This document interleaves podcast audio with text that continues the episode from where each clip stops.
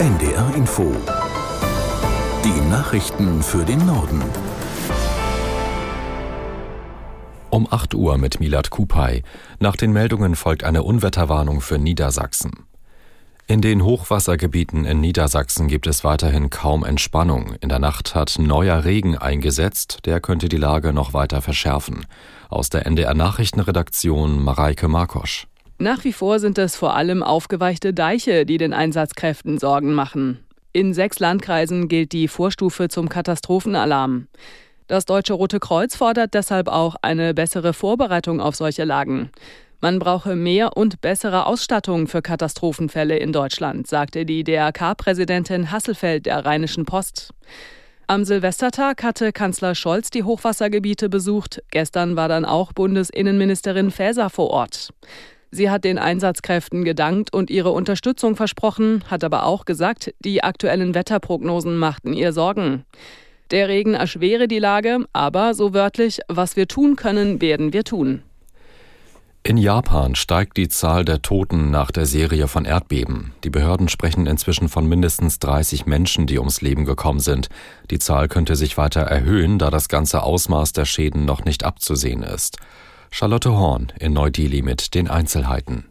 Videoaufnahmen zeigen, dass an manchen Orten ganze Wohnhäuser eingestürzt sind. Möbel und Gegenstände liegen verstreut herum, Straßen sind aufgerissen und Strommasten sind umgeknickt. Noch ist das komplette Ausmaß der Erdstöße in Japan nicht klar. Auch nicht, wie viele Menschen möglicherweise noch unter Trümmern verschüttet sind. In Zehntausenden Haushalten ist der Strom gestern ausgefallen. Etwa 1000 Menschen kamen auf einem Luftwaffenstützpunkt unter.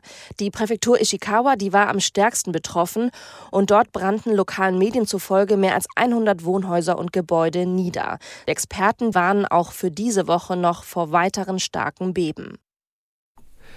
Die ukrainische Hauptstadt Kiew ist heute früh offenbar massiv aus der Luft angegriffen worden. Laut ukrainischer Luftwaffe soll Russland mehrere Hyperschallraketen eingesetzt haben. Einwohner berichteten von Explosionen. Bürgermeister Klitschko teilte mit, dass es in mehreren Stadtteilen Stromausfälle gebe. Seinen Angaben nach wurden Anlagen der zivilen Infrastruktur getroffen, unter anderem sei auch eine Gasleitung beschädigt. Außerdem soll es Probleme bei der Wasserversorgung geben. Meldungen über Tote gibt es bislang nicht.